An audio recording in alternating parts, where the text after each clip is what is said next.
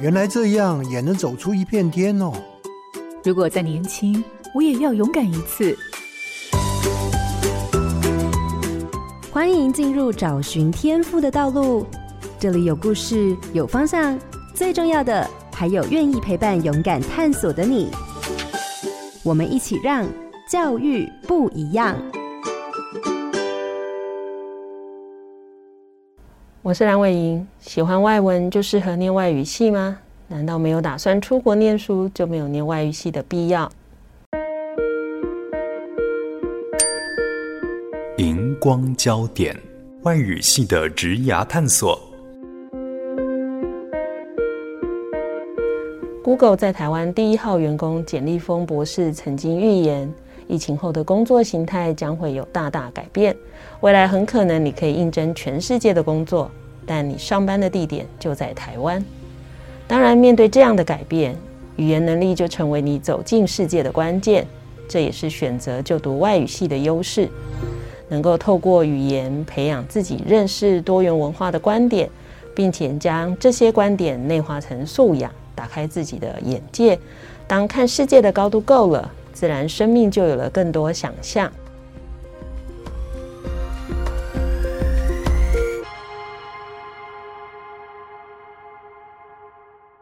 各位好家庭联播网的听众朋友，大家好，欢迎收听《教育不一样》节目。本节目每周六上午八点在好家庭联播网、台中古典乐台 FM 九七点七、台北 Bravo FM 九一点三联合播出，还有 Podcast 上也可以听到哦。我是蓝伟莹，今天要进行的是生涯不一样的主题，要跟大家聊聊英文同步口译人员。节目中邀请到的是国立台北科技大学应用英语研究所的林依文同学。依文早安，主持人早安，各位听众朋友早安。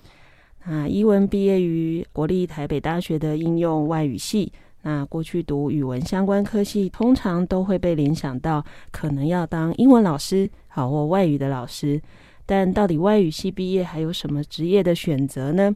那有些人也会认为语文根本就只是工具啊，不算专业，真的是这样吗？好，我想今天的节目我们可以从英文的分享里头，对于这样的科系和生涯的发展有更多的认识。各位听众千万不要错过这一集的节目哦。那我想，当然生涯不一样的这个单元，通常我们找来的来宾大部分都是可能在职场已经有一段时间的，我们好像很少请到还在就学的学生哈。那会找伊文，其实主要是因为，呃，伊文是我以前任教学校的学生，好，伊文有修过我的课，那跟英文妈妈也有认识，好，所以会发现，呃，伊文从以前在学校，我对他的印象就是好像比较害羞，比较少说话。但是有时候听妈妈在说，就发现，诶，其实她在很多学习上，会对于她自己感兴趣的事情很投入，然后相对来说是清楚自己喜欢什么的。那上了大学以后的她，就开始会争取很多的机会，然后开始去做一些不同的尝试。那包含我们刚刚讲的口译的这个部分。那我想，依文可能先跟大家谈一谈好了，因为其实真的蛮多的听众对于语文相关科系其实不太认识，尤其是英文还念的研究所，对吧？那可不可以大家聊一下，比如说你现在应念的这个应用英语研究所，它到底在学什么？好啊，就是大部分人联想到外文系或英语系，就会想到说，可能就是一直读很多什么小说啊，然后就是可能都是看一些已经过世几百年。以前的人写的东西，然后会觉得好像自己读也可以，不用老师带。但是其实我们系也就是我们主要现在有分成应用方面的跟纯文学方面。那像应用方面的，我们现在有多媒体翻译的课程，我这学期有上。它就是比较偏重实务操作，就不会单纯都是在读理论，然后它会真的就是让你去翻译一些影片或是网站新闻都有。我觉得对不清楚自己方向的人来说，就是你真的去做的时候会，嗯，更理解那是不是自己想要的这样子。那这跟我们以前读书在翻译东西有什么不一样？因为你看，如果一般人听起来就是翻译哦，只是从课本上的文字变成影片里头的语音文字而已，那不就是翻译吗？所以他的学习里头，你自己这样的学习，可不可以告诉大家，那到底他的专业是哪些部分呢？嗯。虽然很多人可能觉得翻译就你可能英文、中文都会，你就可以去做，但是它里面还是有很多你需要遵照的指示，像是你可能在翻译字幕的时候有一定的规则，像是你一行只能十四个字内。如果说你没有去学过，你可能就会想说，那我就把这一段整个话按自己想要讲的，然后把它打很长，然后观众在看的时候可能就会就是没办法。一秒的画面没办法吸收那么多的字，那你如果没有学过，你就不知道。现在像可能串流平台会提供给使用者，只要注册账户就可以去翻译，但是他们没有学过这些，他们翻出来的东西可能跟真正有学过的人是还是有不一样的。好，所以以你这门课来讲，那个翻译不只是。呃，你要看得懂英文，中文写的句子还要通顺，嗯，你还要以使用者的角度去想，对，我要怎么样安排合宜的速度，让我们的观众在看字幕的时候又能看画面又能看字幕，对吧？哈，对，不然后来好像都在看字幕，根本来不及看画面。嗯、听起来当然它其实还蛮好玩的，因为我刚刚真的还没想到说，嗯、哇，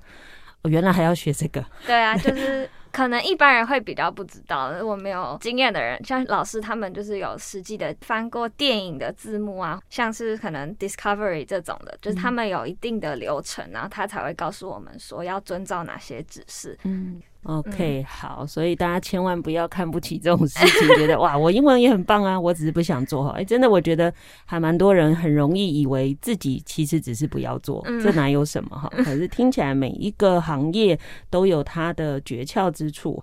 那当然，就像我刚刚一开始节目说到的哈，因为呃是读语文相关科系，我也遇过不少的人，他也许大学念语文，可是嗯、呃，比如说他大学就已经会修辅系，去修一些商管，或者是他大学可能念的语文，可是他上了研究所，他就开始转，因为他就觉得好了，OK，我英文很 OK 就好啦，那我应该要学一些别的东西来增加自己的竞争力。那英文是怎么想这件事？因为英文很特别，是。你大学跟研究所都做了这个，你有要当老师吗？应该也不会。OK，对，所以你怎么看这一件事情呢？嗯，因为我自己是很清楚，我对商是没什么兴趣，然后也念不太起来。因为我们同学很多人都有辅修或双主修商的，但是我有试过，就是念经济学概论什么，但是就是。很不对我的胃口，就那不是我的兴趣啊，所以我就没有想说像其他人可能英文很好，那想要再去往商这方面发展。然后加上，嗯、我现阶段就是想说，既然对英文有兴趣，那我就想要多多钻研，就是继续往这方面延续。因为大学学的比较广，然后研究所可能就是会开始慢慢深一点这样子，所以我目前这个阶段就是。嗯，在研究所就是想要先充实自己的英语能力，嗯、就是再更扎实一点。嗯，有一些人在念大学的科系啊，或者是念研究所啊，真的还蛮就业考量的。嗯嗯，那听起来英文比较不是从这种方式来想。对，我嗯以兴趣为主啦，我比较都比较没有去考虑到就业方向这样。OK，那你会担心这件事情吗？当然会啊，就是大学的时候。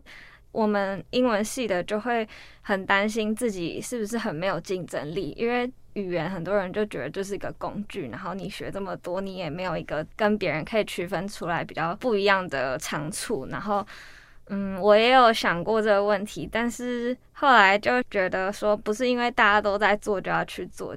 可能清楚知道自己喜欢，然后去做好，就像英文这样子，我就不会再去想说，因为大家都在读辅修商科的，我也要去辅修商科这样子。嗯，我觉得刚刚那一段哈，当然听起来好像哎、欸，可能就觉得啊，好啦，就是一个比较在意自己兴趣的孩子。好，也许有的人会这样觉得，可是我其实还觉得蛮好的，因为。真的会看到不少人，呃，很少听自己的声音，就一直很在乎的是外在世界怎么看，甚至好像不是在完成自己人生的目标，比较在像把人生该走的路走完。我会这样说，就是有一些人真的会一直在想，那我应该要做什么工作？我将来要怎么样养活自己？我将来要做什么？可是可能往往走着走着，可能走上一条。其实自己很不喜欢的路，嗯，但是当你越走越远的时候，你其实也不敢走回来了，对，因为你已经花了很多时间。好，那至少从这个角度看，我觉得伊文是相对勇敢的哈，就是说，哎，我就试着听自己内在的声音，那真的搞清楚自己要什么，也许就能走出一条路。就像刚刚一文说，他在修经济的课，他就发现他不 OK，对，我突然想到，嗯，所以你一讲的时候，我就联想到啊。当时一文高中的数学成绩，哦，超烂，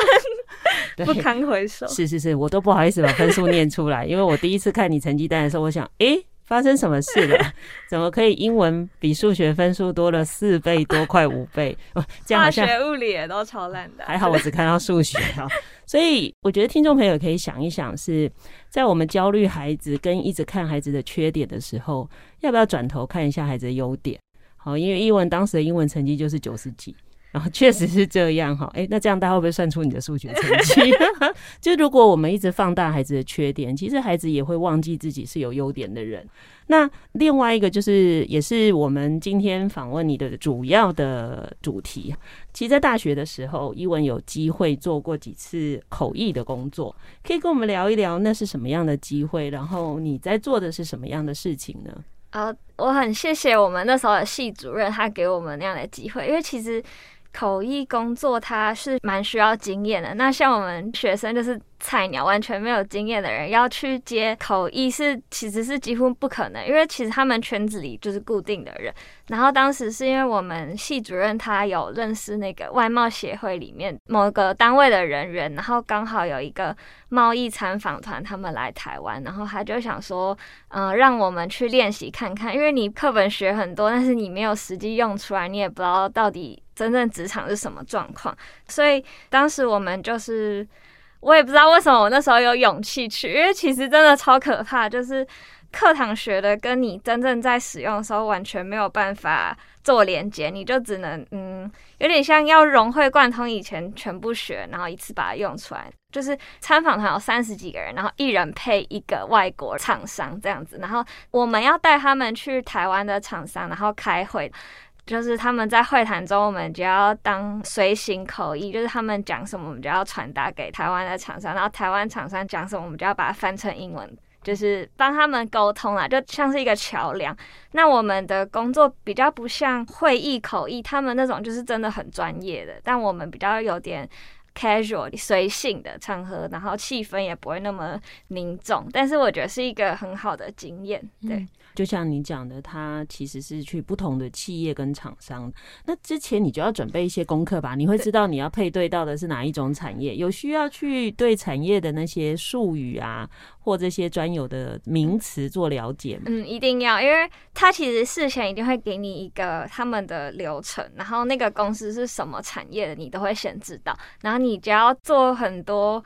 呃，应该说事前功课要做蛮多，因为像我那时候接到的是一个，他是做冷链仓储的，就是你要去了解一些词，或是冰箱的型号，或是拉门，他们那个仓储有那种拉门，就是你要去知道一些词，不然他在讲的时候你可能完全不知道，然后就会就会很尴尬，因为台湾厂商就会问你说他在讲什么，那你可能完全不知道他刚刚讲的什么。就是你会害整个会议没办法进行，所以应该这样说：当你接到了这个任务的时候啊，其实我更好奇的是，因为你说你那时候还是一个学生嘛，所以你怎么知道你应该做哪些准备工作？这个是教授们有带你们一起做，还是其实是你们自己要根据你们过去做事的经验来去规划跟安排要做的事情呢？呃，有一部分教授是有提前告知我们，但是因为每个人分配到的不一样，他不可能教我们到底要读什么。因为每个人接到的厂商是完全不同领域，有些是农业，有些什么乳弱啊什么的，所以其实准备是要靠自己。那我们当时有一群同学就是一起互相练习，呃，模拟说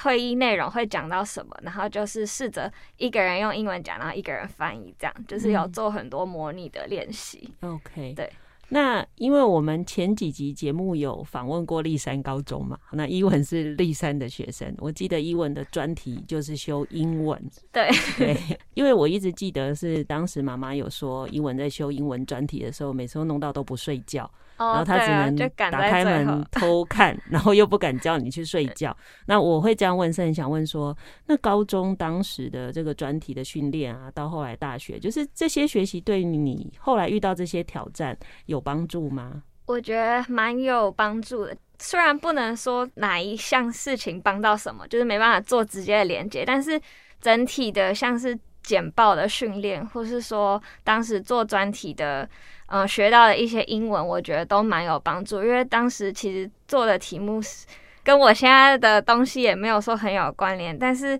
可能聊天啊或什么都会用到，就是嗯、你在不经意的时候就会用到以前所有学过的知识。嗯，我觉得当时专题对我帮助蛮大的。OK，好，其实这样听起来，我觉得大家应该会想的是，嗯，很勇敢。我说的很勇敢是，那是一个无法预期的场合，然后又不是一个随便的场合，看起来是两边要谈生意耶。嗯，嗯，天哪，我如果乱翻，人家生意谈不成，或者是我翻错了，结果人家是一亿。到我这边 一百亿，然后两边对呀对不起来。我觉得勇气这件事哈，当然是第一步。那也因着勇气想把这件事做好，认真的准备，这当然就是第二步。当然从这里，我想看看伊文，你觉得以你目前的了解跟认识，到底台湾的这个口译，不管是英文或者是其他的语言，台湾的口译市场就职的职业的市场很大吗？还是其实只是一小部分而已？嗯，我觉得它就是那么大一个圈子，然后好像也不会再更扩张了。那其实也蛮多人在讨论说，以后的 AI 会不会取代口译的人才？那我们其实老师也有跟我们讲过，说其实他觉得现阶段是不可能，因为其实你在翻译的时候，人的语气或是就是语境不同的时候，他讲同样的一句话，但是。是完全不同的意思，所以机器可能没有办法做到这一点，就是他们还没有办法去侦测说这个人现在在反讽你或是什么这样子。所以我觉得，嗯，目前这个市场可能就是，就可能都是固定的一些人会使用到，就像商务会议啊，或是外交场合，像联合国那种大会。但是听起来都是重要的事情，需要口译员了。哈，但有一个问题，就是我突然想到的。这个口译的薪水高不高？我不太知道每呃不，因为我只做过我学校那时候派给我的那个，然后他那时候是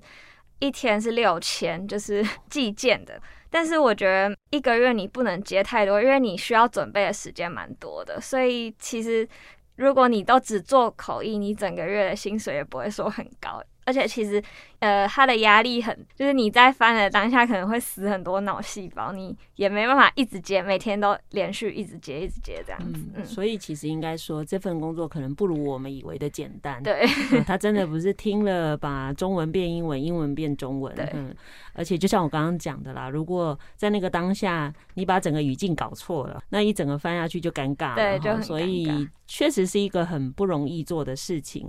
那以你自己来看，比如说像你们，你现在知道，不管你在台北大学或现在是台北科技呃大学的研究所，那毕业以后啊，真的从事口译工作的人的比例高吗？其实不高哎、欸，因为我是英语系嘛，那所以我身边同学大家想到最多就是去当老师或是补教业。真正进入口译的人，我目前身边好像没有听到。然后呃，我接触到真正在口译职场都是老师，就老学生好像目前都还没有听到有人真的是进入口译这个领域，可能太挑战了。所以，如果从你之前的工作经验来看呢、啊，假如除了英文或者是语文好之外，可以做口译，那如果真的要从事这份工作，除了语文能力好以外，你自己这样的经历来看，还需要什么样的能力才有办法把这一份事做好？我觉得除了你中英文都要很好，因为你要转换嘛。另外一个就是你一心多用的能力。就是他们叫 multitasking，就是你一次要可以听英文，然后你要想说中文等下要怎么讲，因为英文跟中文的文法那些是完全颠倒。然后你在听的当下也要想说你等下怎么产出这个句子，就是你必须同时思考很多事情，所以才会说会死很多脑细胞。我觉得要做口译的人，可能就是要真的很会一心多用这样子。所以不专心也是一个很好的，不过一心多用不等于不专心。对，他是要一心多用，但每一个心都要很专心。对，很难哦，就是一心多用，但每一个心都要很专心。就是这不是你电脑，不是电脑打开很多个视窗，然后这里碰一碰，那里碰一碰哈。其实听起来确实不容易哈，也难怪刚刚一文会说，也许这不会是一个学生刚毕业的时候就会想要做的工作哈，因为他可能还需要其他的磨练，才有办法。进入到这种高强度或者是困难的工作哈。那我想还是回到一个，嗯，我觉得蛮多的父母或者是蛮多的学生也会不断的质疑或问自己的事情哈。就像我们刚刚说的，真的有些人会觉得语文就是一个工具而已，为什么要读相关科系呢？我去外面补习不也可以吗？或者我自己现在 YouTube 上有那么多人在教英文，那我如果很想要学英文，我自己来就好了，干什么要学？呃，选择这样的科系，那甚至有一些学生想要念语文相关科系，却被制止了。好，那我想这里就是几个问题想问一文。第一个是你自己怎么看，到底读语文相关科系值不值得？好，另外一个是你当时想念这个系的时候，家里头的人是怎么想的，或者是老师或其他人给你的建议又是什么呢？其实我。不会去否认说英语只是一个工具，因为它其实你如果要这样看，它真的就只是一个工具。但其实它除了是一个沟通的工具之外，它还有很多可以学的。那我觉得有一些像是语言学啊、句法学这些，不是学生可以无师自通，就是他还是需要一个老师去带领你去了解这个领域，因为。它其实还蛮多专业的部分，像是我刚提到的语言学、句法学。现在这个领域，我们老师就有提到很多，就是如果我没有上课，我是不会知道。像是 AI 训练师，就是他们其实那些人都是句法学或是语言学的专家，因为他们需要去懂那个音调啊、语句的停顿那些的。就是这些，并不是一般人上 YouTube 就可以学会，你还是得有一些老师、专业的人带领你去认识。然后，呃，另外还有像是呃文学的部分，很多人可能觉得文学就是读作品，然后自己就可以有想法，为什么还要老师带你去读？但是其实老师会给你很多不一样的观点。就不是说老师会叫你要怎么想，是说他会提供某一种角度，让你去切入一个作品，然后要怎么去赏析一个作品。那我觉得他在对于培养一个人的呃文化素养是很有帮助的。因为嗯，如果没有老师那样带我的话，我觉得我现在看作品可能就哦看过，然后就觉得哦好好看哦，可能也不会用不同的角度去看待同样的一个文本，像。有经过英语系的课程之后，我现在看东西就会从比较多的角度去看同一个作品，这样子。那我觉得，虽然说很多人说英语就只是一个工具学，很像 很像没有用，但是我觉得并不是这样子。就其实它还是有很多值得去探讨的地方。然后还有刚刚讲到说，就是我。家人当时听我要选语言相关的科系读的时候是什么反应？我觉得我很谢谢我的爸妈，就是他们其实很支持我去读外文系，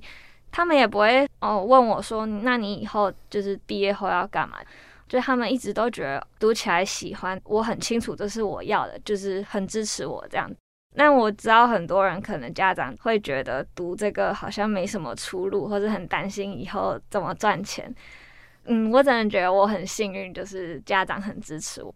对，其实我们这几次生涯不一样的节目访问下来。我觉得每一个人的选择或路啊都不太一样，嗯，有的人的路会有一些波折，有一些人很顺利。但不管如何，我觉得我听到的哈，不管父母在一开始是支持，或一开始其实有一些反对，但父母就是一个很特别的存在，就是到最后一定会支持，嗯，那就是自己的孩子，只是说不同的时间点。又或许应该这么说，对有一些父母来说，坦白讲，孩子只要不要浑浑噩噩过日子，不要为非作歹好了，剩的就是在需要的时候来。来支持他。那当然，回到这样的话，就是一文可能是相对比较幸运的，就是诶，父母可能觉得我们先不要去想这个出路是什么，那你就是先做自己喜欢的事情就好了。那听起来，一文也确实在这样的科系里头，也觉得或学到了或感受到了自己喜欢的东西。那你刚刚有提到说，其实你有蛮多同学在大学的时候就开始去选了一些其他相关的科系。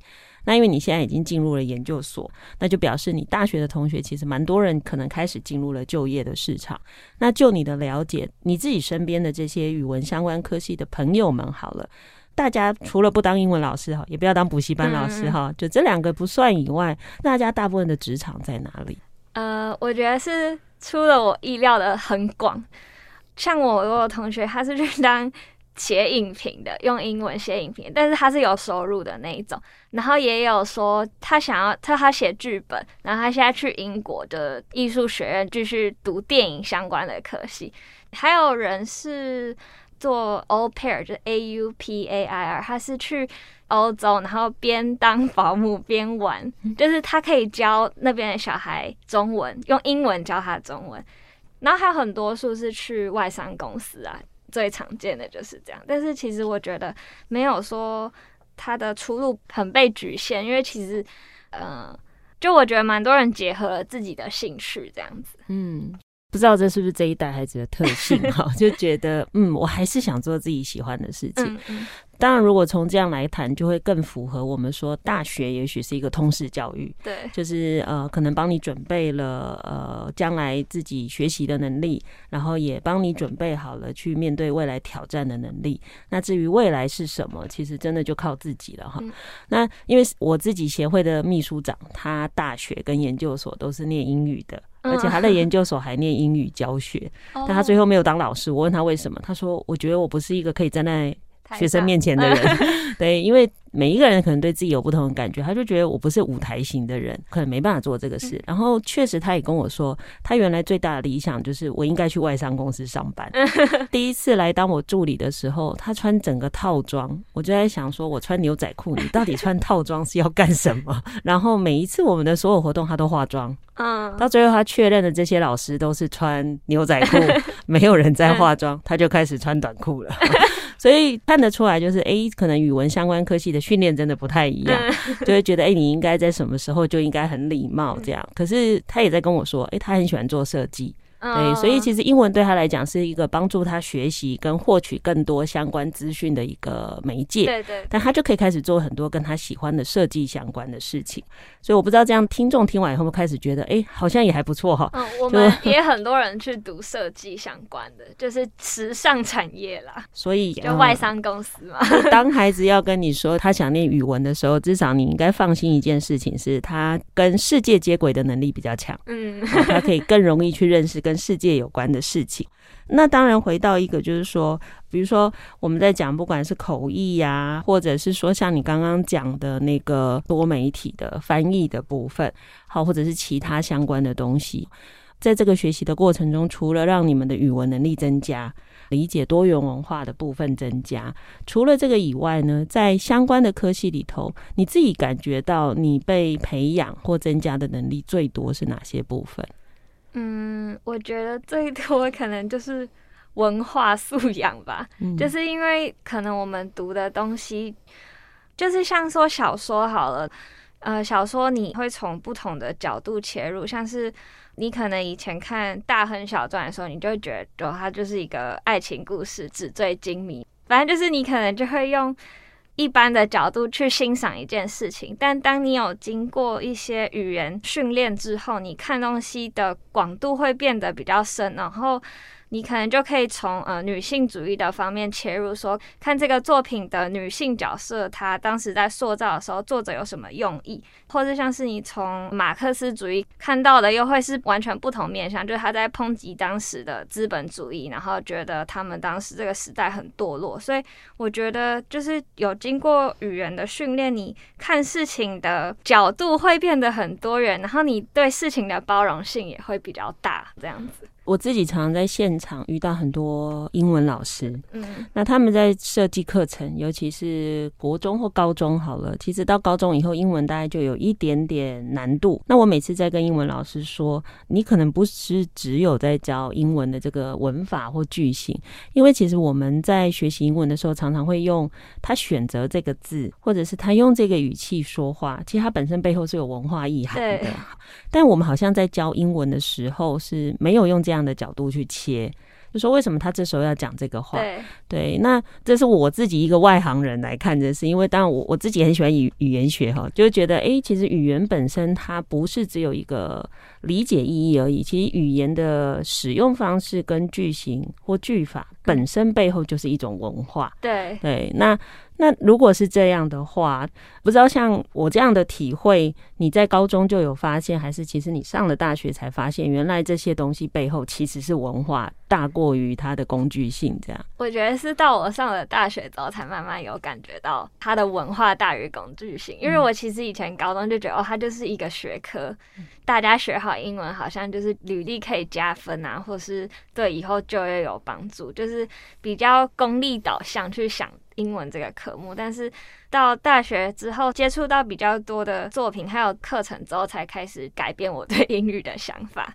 对，确实，因为我们又提到一个，就是像我自己也看了一些的报道，在讲所谓的全球移动力，嗯，在讲移动力的人才。那他第一个就会讲语文能力，可是通常后面的那几个就会开始谈的叫多元文化的理解。嗯，对。那我其实回到一个是说，假如以这个角度跟这个观点来看哈，比如说就像你刚刚讲。大亨小传这种作品，其实它也许就不会在台湾出现。嗯，对，它可能在特定的文化下，或者是说作者会有那样的想法跟那样的视角，可能来自于他们社会遗传里头或社会文化里头的某种哲学观，对，以至于他们会有这样的触发。嗯，那就像台湾可能有些乡土剧，那个国外不见得看得懂，因为那其实是文化的一个部分。所以，如果如果今天不是语文相关科系，所有的人其实在这个时代里头都需要具备所谓的全球移动力，对于多元文化的理解。那你会怎么建议大家？如果我们今天在面对不同文化，不见得是用语文的方式，到底要以什么样的方式来去去了解，或者是接近，或者是与不同文化的人互动呢？现在英文已经是一个 global language。以前我们可能观念就是说，英文就是英国跟美国的标准来看待，但其实现在的英文就是已经是一个通用语言，就是。大家需要跳出那个框架，就是说不要再以他们的标准，因为很多人台湾的学生可能会在跟外国人，不一定是英语国家的人，就是他跟外国人聊天的时候，以现在的情况就是要用英语沟通，那他们可能会不敢讲，那是因为他们害怕自己讲出来英语没有达到英美的英语的这种标准，所以你越不敢讲，就没有办法去跟别人交流你的想法，就是会把自己局限在一个。框架里面这样子，所以我觉得大家需要去接受说英语就真的只是一个沟通的工具，然后你不需要把它想得很可怕，因为我知道很多人可能在使用它的时候，就是会一直害怕自己用错啊，或是就是他一直一定要达到某个标准，他才敢讲出来。但是我觉得不需要这么想。对啊，所以像现在很多的考试啊，我有时候听人家说，哎，你考多益啊或托福，你有时候可听到的英文可能是听不懂的。对对，像我记得我最早去新加坡那时候就，哎。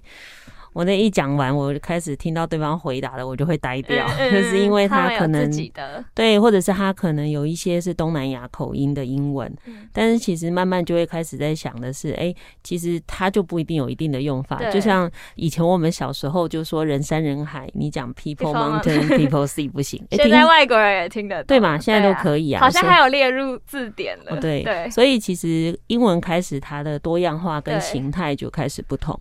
其实这也是台湾的人在学英文一个还蛮大的障碍，嗯、就是你好像说出来的话就要跟课本一样，对对对对，要很精准这样。然后我们想了半天的句子啊，像我自己以前去国外参加研讨会，嗯、我发现我讲的句子都太难了，然后就会觉得要用很专业的字才 对，没错没错，才不会弱掉的。就我每一个句子都跟课本一样长，嗯、就是还会有名词子句，然后什么那个名词超长，然后整个句子讲的长长的。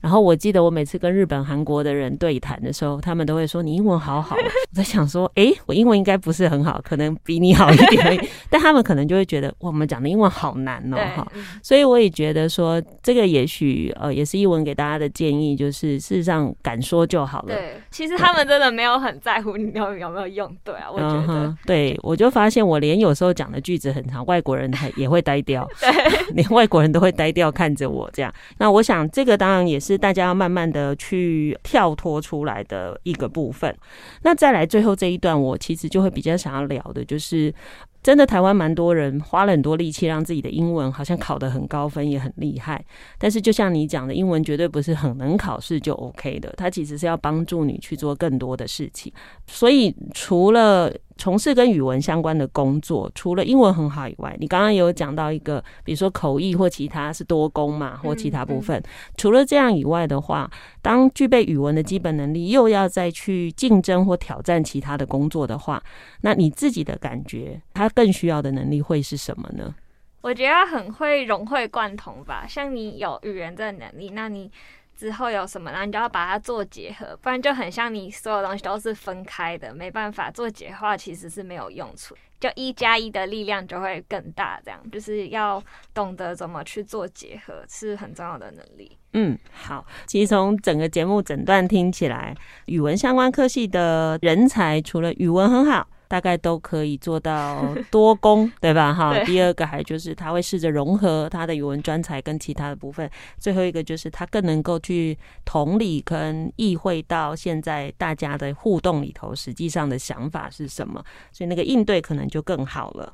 那当然，你现在自己走到这个阶段，包含你可能有一些相关的工作经验，你怎么回头去看台湾的中学的英文教育？你觉得我们中学英文教育 OK 吗？还是你觉得有什么样的东西可能是要调整的呢？我觉得就是，嗯，因为学生可能在读英文的时候就觉得，哦，它是一个学科，然后都是以分数为导向。那你越这样去想一个科目，你就越容易排斥它。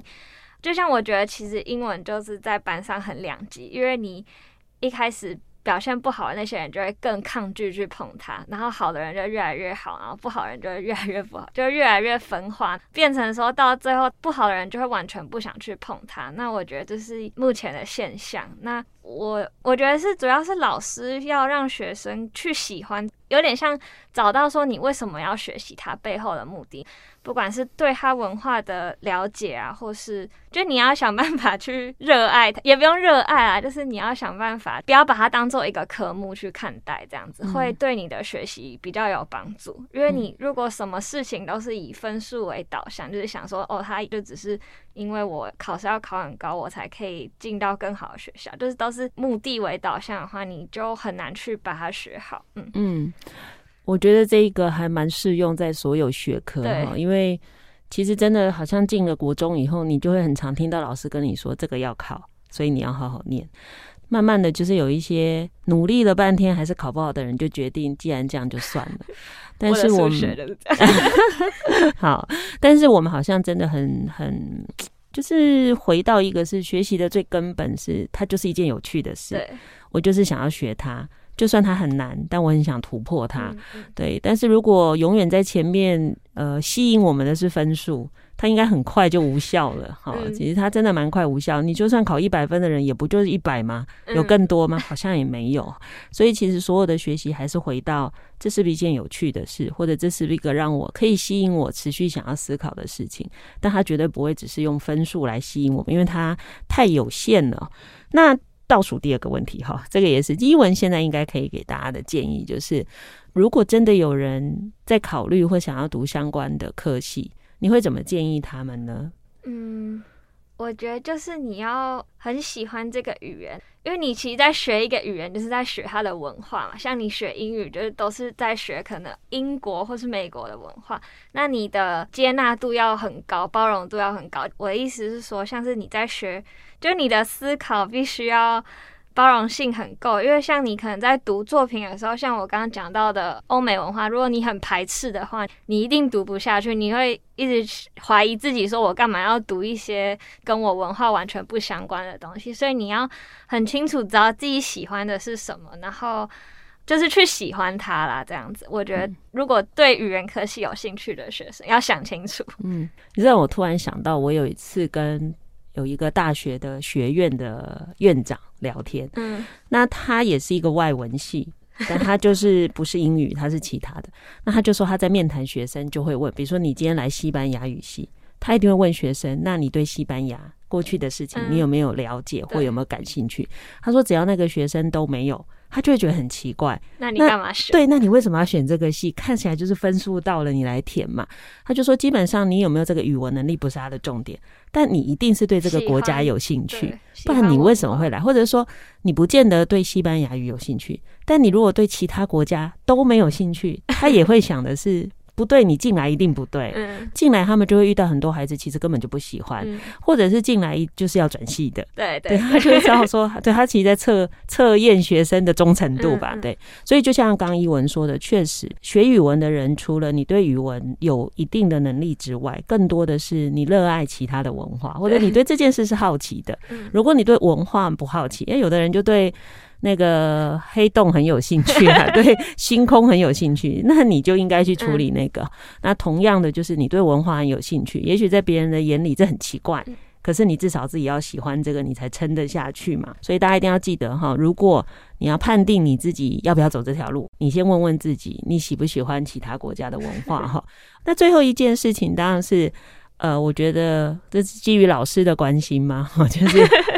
就一文你怎么去想象自己的未来发展？虽然你说爸爸妈妈其实没有给你这么大的压力，你自己现在也还在摸索，那一定想象过未来啊。那你怎么去想象自己的未来？我虽然是读英语的嘛，但我其实对广告媒体很有兴趣，所以我其实有在投实习，就想要朝广告商的方面前进。那其实它蛮多东西也需要用到英语的能力，像你在想文案，你以前学的东西，像文学的东西，其实还蛮派得上用场的，我自己觉得啦。但是我读这些都不是以就业为导向来考量，就真的是因为我很喜欢这样子。嗯嗯，但我刚画面呢、啊，我的脑袋里突然想的一个是，哇，有一天我可能会看到英文，哎，设计的广告，然后它是用某一个英美小说的桥段，哎、嗯，就变成一个广告题材，哎，这也很有可能啊，这叫融合嘛。那创意本来就是来自于各种可能性嘛。那我想这也在告诉我们，人生其实本来就是充满各种可能。如果他都是按着剧本走的，其实他就一点都不好玩了。对，我觉得按着剧本走的人生会变成。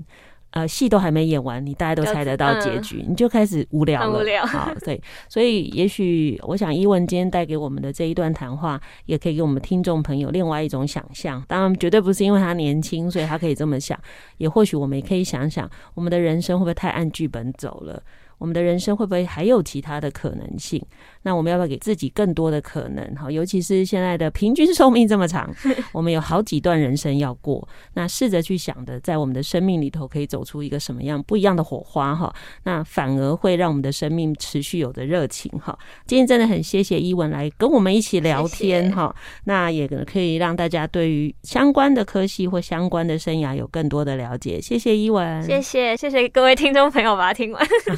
谢谢，谢谢，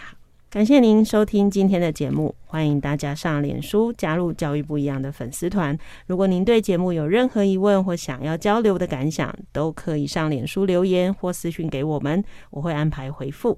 接下来，请您继续锁定好家庭联播网台北 Bravo FM 九一点三，台中古典音乐台 FM 九七点七，也邀请您上 Podcast 搜寻订阅教育不一样。感谢国立台北科技大学林一文同学今天的受访，我是安伟英，教育不一样，我们周六上午八点见。